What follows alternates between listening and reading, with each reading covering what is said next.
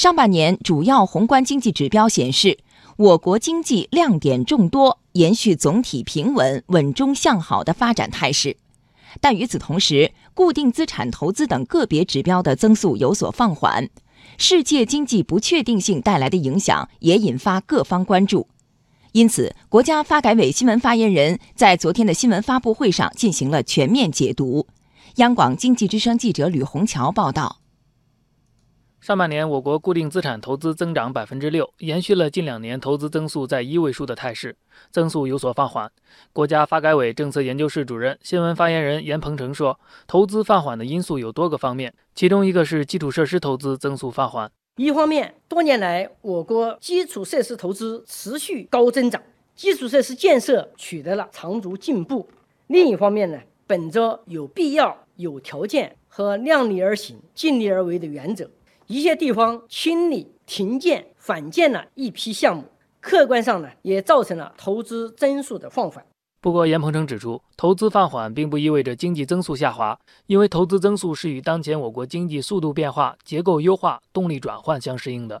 从增速变化来看，我国经济正由高速增长转为中高速发展；从结构优化来看，需求结构由主要依靠投资、出口拉动，转向依靠消费、投资、出口协同拉动。从动力转换来看呢，与传统产业更多依靠资本投入相比，新动能的培育发展呢，更多依靠技术、人力资本等要素，对资本的依赖明显下降。上半年社会消费品零售总额同比增长百分之九点四，增速同样比去年同期有所放缓。严鹏程说，社会消费品零售总额不等于最终消费。近年来，我国消费升级步伐加快，服务性消费快速增长。占全部消费的比重呢不断提高。按照现有的统计口径呢，这一变化在社会消费品零售总额指标中体现的并不充分。另一方面，我们不能只看增长的数量，更要看发展的质量。就目前来讲，我国投资消费结构呢正在持续的优化。再有就是中美经贸摩擦带来的外部冲击，会不会影响下半年经济运行？叶鹏程说：“我国有足够的政策空间来应对世界经济不确定性冲击。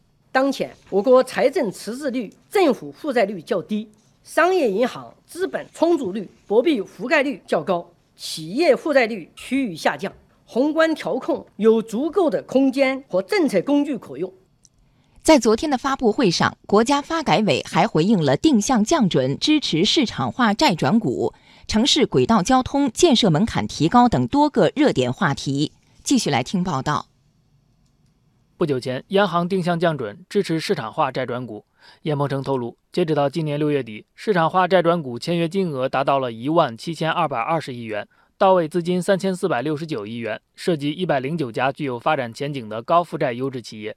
当然，也有人担心定向降准的资金会不会以债转股的名义向僵尸企业输血。对此，严鹏程回应。由市场来判断选择谁是有前景的企业，谁是僵尸企业。如果选错了，就接受市场的惩罚。债转股实施机构和投资人必须承担损失，政府不予兜底。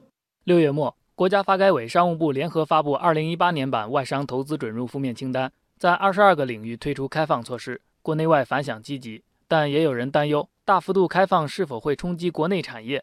严鹏程这样回应。随着我国产业环境、政策环境、法治环境的日益完善，我们已经具备更高水平开放的基础。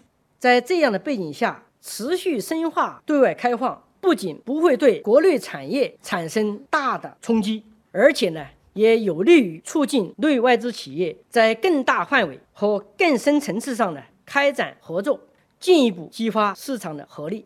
国务院办公厅最近印发意见。大幅提高城市轨道交通规划建设的门槛，很多城市关心还没有开工的项目怎么办？严鹏程说：“对于正在履行审批程序和规划内的其他未开工项目，要严格按照意见规定和建设规划要求，加强项目出资方案的审核。